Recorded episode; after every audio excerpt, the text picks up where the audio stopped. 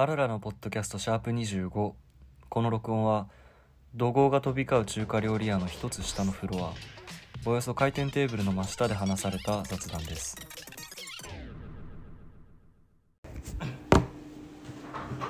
右手でグーパンチって芸人いるじゃん。うん。あのピン芸人ではい。ちょっとこういわゆるオタクっぽい感じのネタをやる芸人何個か思い浮かべよあの斎藤飛鳥うん。なんか斎藤飛鳥が小学校の時にお笑い研究部に入ってたみたいなやつそうそうねで最終的に裸足でサマーをうあの右手でグーパンチが踊り出すみたいな。なんかそのうちの一つに来たあのちゃん大喜利ってネタがあるの知ってる？んえなんだろう。あの単純に右手でグーパンチがゆっくりとした喋り方でうん。あのフリップ大喜利をやり続けるみたいな。うんうんでその大喜利のお題が単語が2つ以上入ってるの。うんうん。だから足の速いお母さんが出してきたら嫌な冷凍食品みたいな。はいはいはい。でそれで、うんうんうん。うんママワイナイな不餃子みたいな、ん。あの要はあのちゃんがあラビットラビットあの水ダウのラビットでなんかクイズを振られて変なこと言うドッキリっぽい単語をただただ右手でグーパンチがうんうんゆっくりとした声で言ってくるっていう。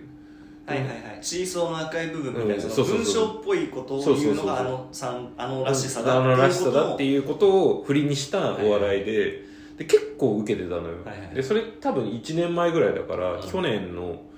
ライブとかでやったネタなのかなみたいな感じなんだけど、でも確かに去年ラビット去年だっけ？一昨年だっけ？なんか去年じゃないかな。そ年だったらちょっとびっくりってう思っちゃう、ん。だからなんかもうあれでさなんかあのちゃんのなんかよくわかんないけどやばやばそうみたいな、でゆっくり喋ってなんかよくわかんない単語を言ってる人みたいな。いキャラクターとしてのイメージが去年ついてって、実際にその後あのチェーンソーマンのエンディングやったりとかして、まあ、あのちゃんっていうのが割とタレントとして売れて、ジョブチューンとかで普通にさひな壇に座ってたりとかさ、あのよく見るタレントの一人になったなっていうなったけど、俺今年に入ってなんかその段階がちょっとまたフェーズが変わってきたなって思ったのがほ CM2 本やってるのよあのちゃんって、はいあのライフカードの CM、うん。なんかまあライフカードのなんかちょっと Z 世代向けみたいなうんマーケティングの CM で、あの渋谷のスクランブル交差点のところにも広告出たりとかあのしててであと au の CM ね。あのなんか割と若者向けの学割プランの CM で、うん。だからあのちゃんがなんかあのあれは天天の川だから乙姫。天の川って乙姫。乙姫そうね。乙姫の格好をしてなんか天の弱子みたいな。あああのああのあいつらに加わったんだ。加わってでなんかあのその松田、えー翔太と桐谷健太が言うちょっとおっさんムーブみたいなのをあのバッサリ切っていくみたいな CM があって、でなんかそれもなんかその2つって、まあ、広告代、まあ、ちょっと裏を見ちゃうと広告代理店の大人っぽい人たちが、うん。あのちゃんにある意味 Z 世代のアイコンとしての役割をこうどんどん付与してるわけ。よでなんかその一方で今年のゴールデンウィークのフェスに、うん。あのちゃんいろいろ出てたんだけど、うん。あのジャパンジャムってロッキンが主催してるフェスとかでは結構メインの方のステージ張ったりとか、あとビバラロックっていうあの埼玉スーパーアリーナのフェスだともうあのいわゆるもう懐かしい言葉入場規制みたいな状態になってて懐かしいね。うそう。だからまあフルキャパでフェスが入れるようになったから、うんうん入場規制って言葉がまた戻ってきたなっていうのもあるんだけど、なんかそういう音楽とかポップミュージックに関わる人とかからもあのなんかちょっと期待を過剰な期待をかけられててだから曲とかもよくよく聴いてみるとあのチェーンソーマンの曲とかはあの相対性理論のうん。元相対性理論の真部周一あの、まあ、みんながいわゆる中高生とか大学生になって聴いてた相対性理論の曲とか、あれを作ってる人がやってたりあと尾崎世界観が曲提供してたりとかなんか結構そのいろんなその2010年代とかのロック方面とかあとボカロ P からも楽曲提供が出たりあとタイバニのタイアップがあったりとかしてなんかすごいセンスのいい、うん。センスのいいというか、まあ、いわゆるメジャーなうん。そういうポップカルチャーの人からのあの期待を受けてる感じもする。うんうん。でその一方であのラジオもやってて、うん。まあ、いわゆるすあのお笑い的な期待も受けてるっていうのでなんかこういういろんな人から期待されまくってるけど結局やったらあのちゃん自身はなんだかよくわかんないみたいなのがあって、だからこれってなんか前スターっていう話をしたけど、これはなんかポップアイコンみたいななんかアイコンっていうことを最近のあのちゃんが体現してるんじゃないかなっていうふうな気がしていて、なんかこのアイコンっていう概念ってなんか意外と見過ごされがちというかスターっていないよねっていうことは言うけど、でもなんかアイコン的な人っているじゃん、うん。世代なんか例えば Z 世代のアイコンになってる人みたいな言われ方をしたりそれが誰なのかが今 パッとは思いつかないけど例えばなんだろうね。Z 世代？Z 世代といえ Z ば世代はでも逆にだからあのちゃんが今その枠そうそうそうそうそう。いやだからそれで言うとちょっと上で田中みな実とかそういう感じ。ああなるほどなるほど。なそのうん。CM いろいろとやっててみたいな、確かに。だから逆にあれなのかなあのちゃんその水ダウ前からなんとなくは知ってたけど、うん。でも何で知ってたのかはちょっと思い出せないぐらいみたいな。俺アイドルは別に見てなかったから。そうそうそう意外とどういう人となりをやっぱ知られはあんま知られてないのかね？多分知られてないっていうかキャラクターは一応あって、あの声とうん、ぼ僕ぐらい僕とかあとまああのヘアスちょっと、うんうんうんあヘアスタイルとかあとねあのラジオで言ってて面白いなって思ったのが、うん。東横キ東横キッズがみんなあのちゃんみたいな格好をしてるっていう言葉をあのちゃんが言われて、うん確かにってあのちゃんが言うっていう、うん。なんかあの今のちょっとダボっとした感じなのかだらしない感じというのかなんかそのまあなんか無無気力じゃないけどなんか面倒くさいとか生きるの難しいみたいなことってあのちゃんってあラジオとかでもやってたりとかそもそもあのちゃんがいたグループの「ゆるめるも」っていうグループが、まあ、脱力系みたいなコンセプトがあって、多分そこの文脈みたいなのを引き継いでると思うんだけどただあのちゃん自身にそういう脱力っぽい感じって雰囲気はまとってるんだけど何か強い主張があったりとかあのもうクリエイ作詞とか作曲とかもソロ活動ってあのちゃん実はやっててなんかそこのちょっとクリエイティブな面もあるっていうところも隠してるのかあんまり出さないのかそれとも強烈なこだわりがないのかっていうところがあってあだからそれがあると例えばビリー・アイリッシュとかみたいにさ、あのわかんないけど Z 世代のスターみたいな担がれ方をもしかしたらする可能性はあうんなんかそこが尖っていて尖って自分からどんどん出すキャラクターであればそうなってたかもしれないんだけどでも分かるな確かに、うん。なんかそもそもやっぱこんなに、こんなに売れていくんだっていうのがまずあったじゃん、うん。なんかこう脱力系って言ってたけどさ、うん。そのなんかできないとかさ、うん。そのできない人じゃんなんかうん。そのイメージ一番は多分、うん。なんかめっちゃこいつ遅刻しそうだなみたいなさ、だとまあ敬語？うん。わかんないけど、そのちゃんとしてなさみたいなのが抽出されちゃってんじゃない、うん。そのだからで同世代わかんないけど、うん。今までのくこそのなんか年上のあれがくだらないよねって言っちゃう不遜さみたいなもののイメージと、流されませんできないですみたいななんかその今っぽいものを持ってるって多分なんかこう思ってる層が大人の層が多分ある程度いるんだけど、うん。でもってことでしょ。でそれをなんかでも、そう消費され尽くされない感じみたいなのは多分もうあると思うんだよな。だろうな。だからなんかさっきフワちゃんっていう言葉を出そうかちょっと悩んだんだけど、うん。でもフワちゃんはさ、あのアイコンっていうより強烈な個性だからまあどっちかっていうとなるとしたらスターうん。スターっぽい感じ。でもなんかあれか別のまあ個性的っていう意味でのアイコンキャラクターとアイコンなのかもしれないけどなんか例えばフワちゃんが何かの代表としてえー、とそういう au の CM に出たりとか、マスターカードの CM に出るっていうのはあんまり想像つかないあなんか人気者路線にはなるじゃん。あのちゃんって人気者になっていくのかなっていうのはなんかあるよね。そのうん。みんな知ってるしなんならちょっと、だから田中みな実みたいに、ああなりたい的なものを今後なんかこうなっていくのか、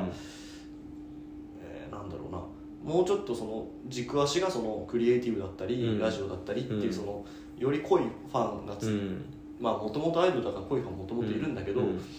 それなのか普通になんとなくバラエティにずっと出続けていくのかっていう、いろんなこといろんなのになんか断らずにやってる時期なんだよなとはなんか見てて思うね。でもなんかそれが突然何かに一個、あの特化するっていう様子も想像もつかないっていううん。得体の知れなさがあってだからなんか対比として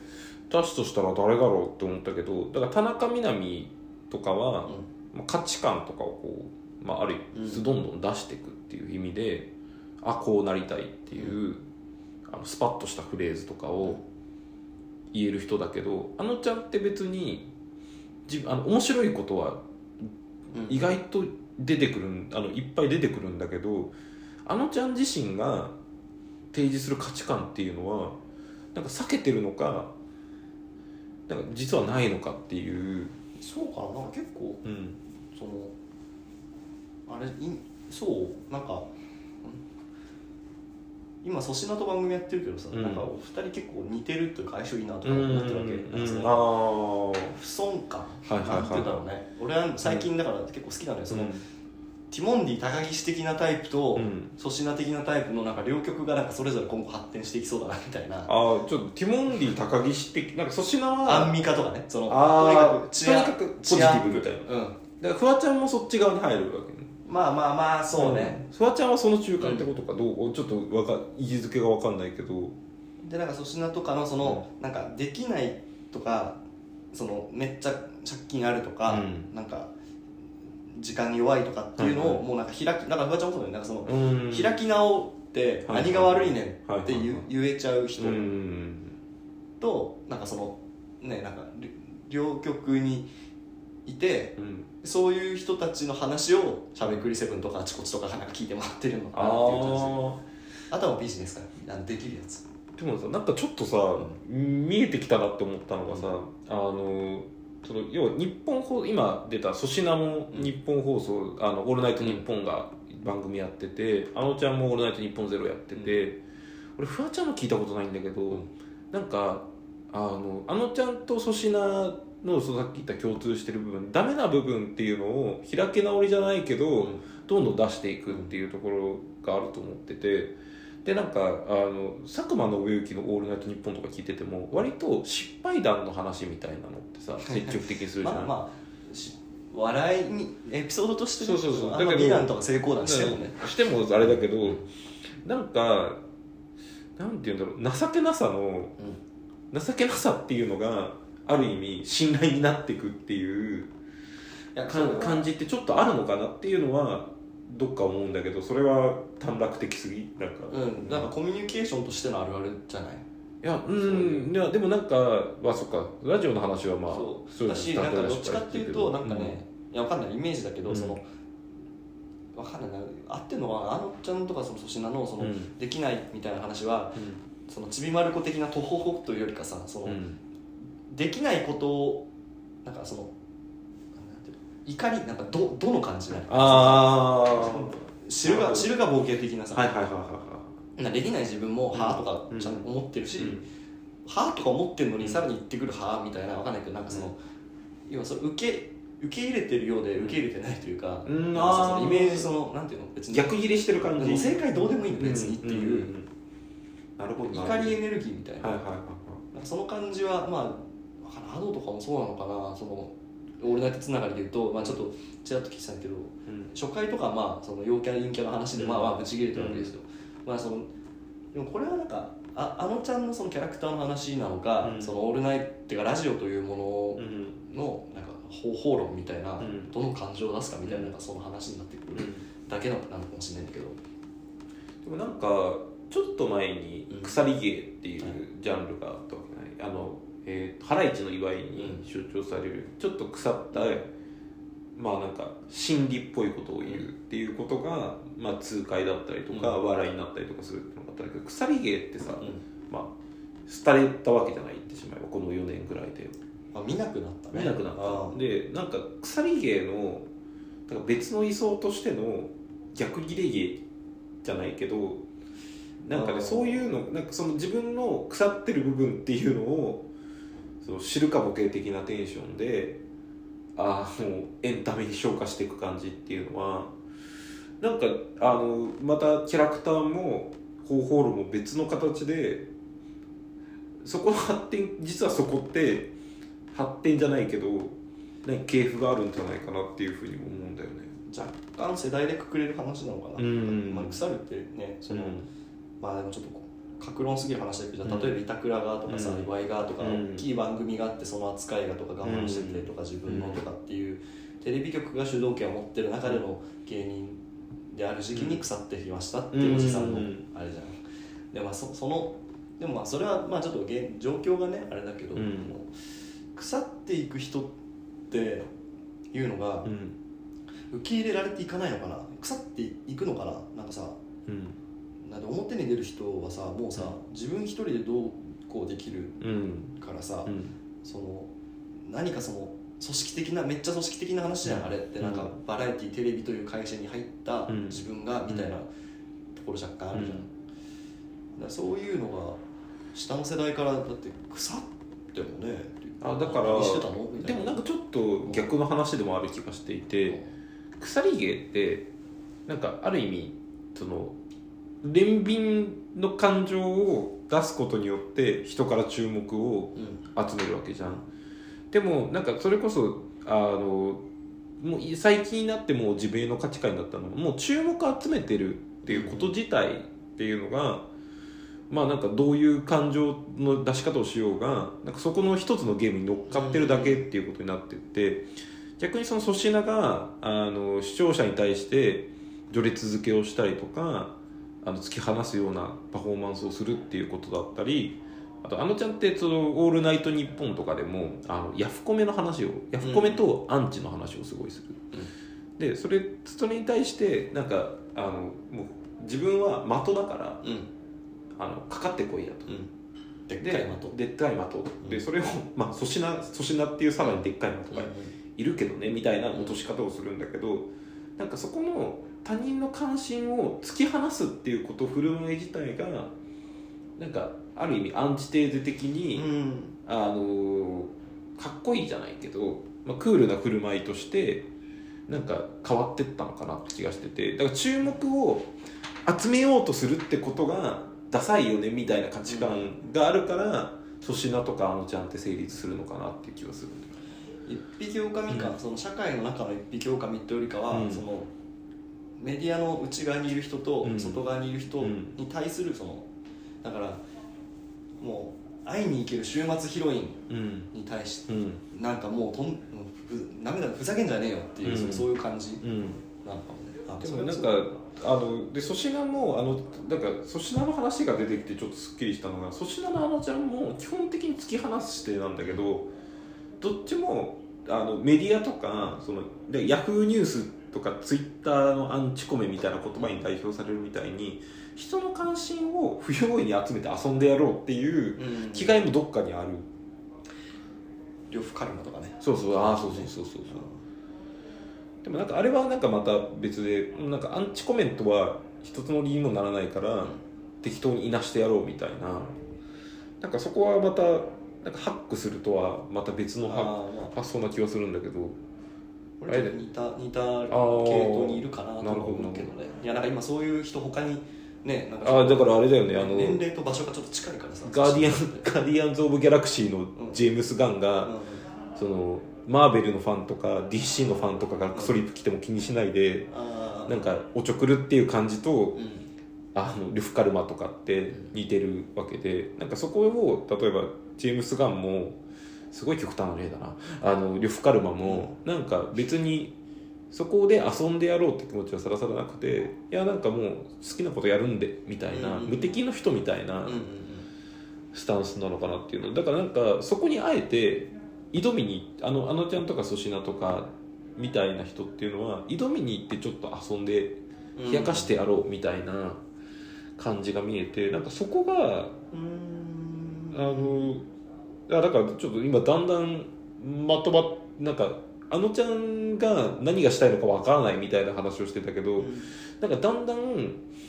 ちょっと分かってきた話だから 自分が分かってしまったようなちょっと気がした。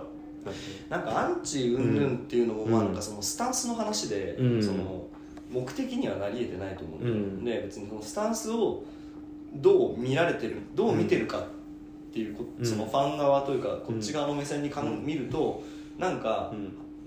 なんか生意気なやつだなみたいな,、うん。なんか随分昔のねローラ的なところから、そのやってることは違うよ、うん。でもなんか生意気なやつだなとか、偉そうだなっていう目線でなんとなく見るじゃん。入り方として、うん。でもなんかそれがもうそういうのもありだよねだし、うん。なんなら俺も同じ立場で同じようなことをかん考えてるよっていう近寄り方をしたいうん。みたいな、うん。その若いそれがなんか世代的な話なのかわかんないけど、うん。その自分も何かに抵抗対抗うん。してる気持ちをこう持っときたいっていう人がなんかめっちゃいるからあだかあらそういうところであ人気なんだねじゃあアイコンとして CM で出そうかなとか。でもなんかねそれもねちょっと違う気がしててなんかあのちゃんのスタンスっていうのを逆にその上の世代の人たちっていうのは若者の反抗の象徴みたいに捉えてるけどなんかもっとシンプルな話でなんかあのちゃんとかが、そのメディアとかでちょっとあのトリックスター的な振る舞いをする。ちょっとメディアでちょっと遊んでやろうみたいなことをしてるのがおもろいっていう人たちが多分あのちゃんのファンだったりとかなんか単純におもろそうじゃんっていうだけであのちゃんに乗っかってる人が多いだけでうん。なんかまあそこラジオまで行かないもんな。そうそうそうそうそう。な。なんかだからそこの多分レイヤーがあるんだけどなんかラジオ聴いてる人もその、まあ、音楽聴いたりとかミ MV 見て、TikTok とかでなんかあの真似してる人たちもなんか Twitter とかインスタとかの投稿を面白がってる人たちも、なんか基本的には多分そんなにあのちゃんに対する執着度とか熱中度ってあんまり変わらなくてまあそうだな。んかあのいやなんか面白がってなうん。自分が好きな方法で乗っかってるだけっていう気もするんだよね。なんだっけ最初のお前はだから、うん。あのちゃんが何をしたい人なのかっていうの分かんない。あの分かんないし逆にその分かんなさっていうのがいろんな人から面白い形なんかだから例えばそれが若者の象徴だったりとかミュージ新しい世代のミュージシャンとしてだったりとか、バラエティタレントとしてっていうあと、まあ、ラジオスター的なうん。振る舞いみたいなのがなんかどんどんいろんな陣営の人があのちゃんに自分たちの期待を固くしてる感じがする芸能界っぽいな。そうそうそうそうそう。だけどあの別に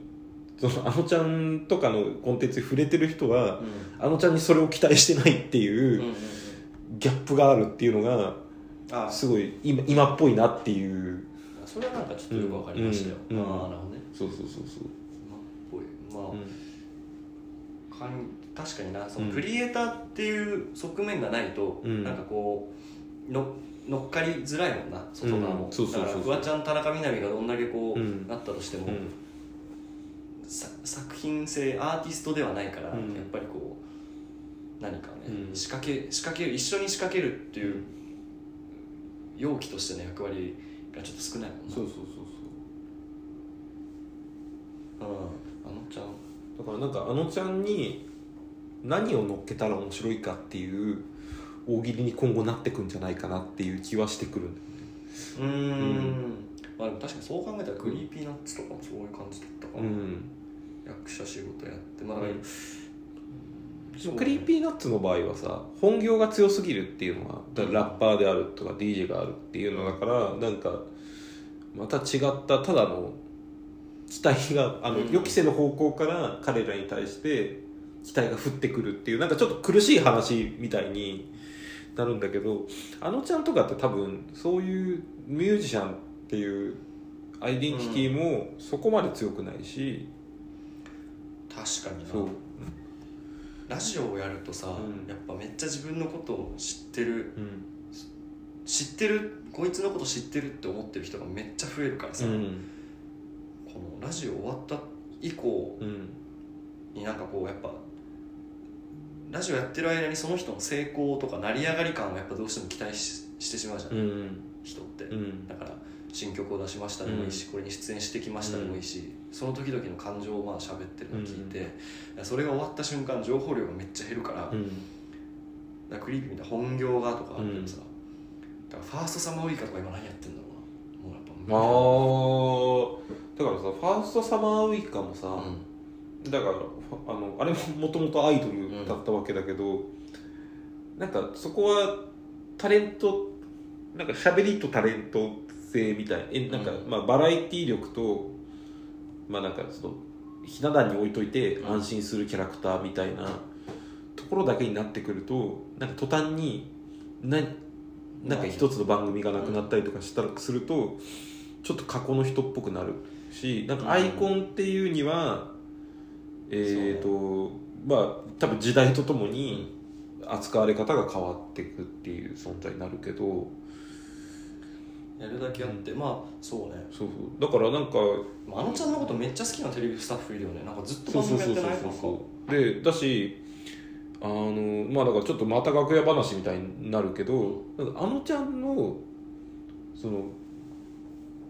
なんていうのオールナイトのチームってなぜかすごい仲がいいみたいな言われ方をしていて、うん。だからなんかそれがなんていうんだろうあのだからそれがあのちゃんが今置かれてる状況ともちょっと似ててだからあのちゃんに対してなんか独自の解釈とか期待っていうのをうんなんかみんなそれぞれ載せれるんじゃない？まあだからその現場レベルみたいな話からも載せれる存在なんじゃないかなっていう気はするんだよね。だからあのそれこそさバラエティー最初に出たのって「ゆるるめるも」時代2016年とかだから、あれゴッドタウンの「このアイドル知ってるんかい」っていううんうんあの回にあのちゃんが出て、まあ、そこでちょっとプチブレイクじゃないけえそうなどのずっと山里とやってた番組ってその後なの？多分その後だと思う。ええあそうなんだ。であのそこで多分そこから深夜山あの山ちゃんと深夜番組やったり、あとそうそうそう。だからゆるめるも時代からちょくちょくなんか変なアイドルがいるっぽいぞっていうのはそうねあの声やっぱ強いよな、うん。声とさなんかでも俺も確かにあ全然知らないけど、うん。なんか番組でさうん。番組始まりましたなんとか拍手っていうの番組あったじゃん、ん。なんだっけ、うんそのよーみたいなこの、うん。あれの拍手っていうそれそれだけめっちゃやっぱ覚えるもんね、うん。あの声とフレーズみたいなさ、うん。その感じがやっぱり、うん。ラジオもあるから聞いてて気持ちいい、声を思い出す人って強いんだよな、なんかそうね声キャラクターなんだよな。うん。粗品とかもやっぱ喋る時にちょっとダメ声にしてみたりとかさ、うん。声強いやつって強いんだよな。フワちゃんもさ、うん。声が強いし。まあそうね。喋り方声とか喋り方うん声色みたいなのがやっぱねおもろいんだよな、うん。印象に残る。だからなんかこう知った気持ちになる。うん。どんな声を出すあドラマでどういう喋り方なのか気になるとかうん。あのちゃん。だからなんかその何でも載せれるアイコン性を持った人ってうん実はいそうでしばらくいなかったなっていう。うん。うん確かに。うん、なんか多分そうだしこう今後いっぱい何かしらを乗っけられてだから今年の年末とか気づいたら「紅白」とか多分出てるわけじゃない。うん。多分わかんないけど。うん。なんかその時も得体の知れないはいはい。いろんなものを乗っけられた状態であのちゃんは中多様性を歌うんだろうなとか。今までも多分結構振り返ったら出てきそうだけどな、なんか。うんでクリエイティブがある人わかんないけどあのだから僕リアルタイムで知らない人たちばっかり出てきちゃって例えば山田邦子とかってうんうんそういう存在だったのかなとか。山田君がちょっとそのあと篠篠原とか篠原ともえとかはいはい。なんかそういうあとなんだろう。だから、えー、とちょっと違うけどキャリーパミュパミュとかもうん。そういう存在にちょっとなってたかもなとか。見た目強いな。いやうん。俺ペコパをちょっと思ってたけど、ああいやでも全然その印象ないかもなペコパは。でもそのペコパはうん。キャッチフレーズと一緒の人になっちゃったからそのうん。クリエイティブで一緒に何かを乗っけられるっていう感じじゃないしなそうそうそうそう。あとペコパって意外と主張があるじゃない？いやいや内面の。だからそれはさ、あんま関係ないんだよ。ラジオは関係ないんだよね、うん。一般的にの扱われ方としてさ、うん。だから今まで尾崎世界観？それこそあんま違うか。尾崎世界観とかは割と裏方じゃないけどさ、うんこの前キョコロヒーのなんか番組イベントとかにも出ててびっくりしたんだけど何でも何でも出てくるなみたいな。あの人好きだよ。うん。いやだからあれだよね。一時期の又吉みたいな。うん確かに。そう。一時期の浜岡本もなんかすごくなかった？ああだから浜岡本は現在進行形でうん。乗っかってるよね。カルチャーあの、うん。いろんな方面のカルチャーからの期待が。クッキーとかがクッキーあそうだねキーとかと近いのか。なんかジェニーハイ今もさ続いてるのすごいよね、うん。なんかさ。クッキーとか見た後にやっぱそのラランドのサーヤとか思い出す。となんかちょっと寂しい気持ちになるよね。そうそうそうそう。なんか何なんだろうこのビジネス感がしちゃうのも何なんだろうね、もうそのすごいやり手のやり手社長としかもう見れない、うん。サーヤのことをっていう、まあだからやっぱりジェニーハイは、うん。クッキーと、あの小籔と新垣さんとエノに囲まれてるのがトリコットの中島一休っていうのが 一番フロントメンバーである人が、まあ、一般的にキャラ的に見ればそんなに濃くない人っていうのが、ただ歌がうまいお姉さんっていうのがなんか面白いなって思うけどね。あの番組はやっぱ新垣さん入れたのが一番の成功ような気がするな、うんあのバンドが。キーコや見たところで別に「はい」って収まりいいけど、やっぱなんぱりなんか得体あれだから新垣さんも得体の知れなさみたいなのが。おもろいねそれは。アイコンね。そうそうそう。だからなんかアイコンまあなんかそろそろもう30分ぐらい喋ってるんだけど、うん。なんかそのアイコン問題っていうのは多分スター以上に広がりがあるなって思ったまあ次ちょっとね誰が出てきたねとか、そうそうそう。こいついたよなってのなんか確か思い出してそうそうなんかねいそうな気がするんだよね。あ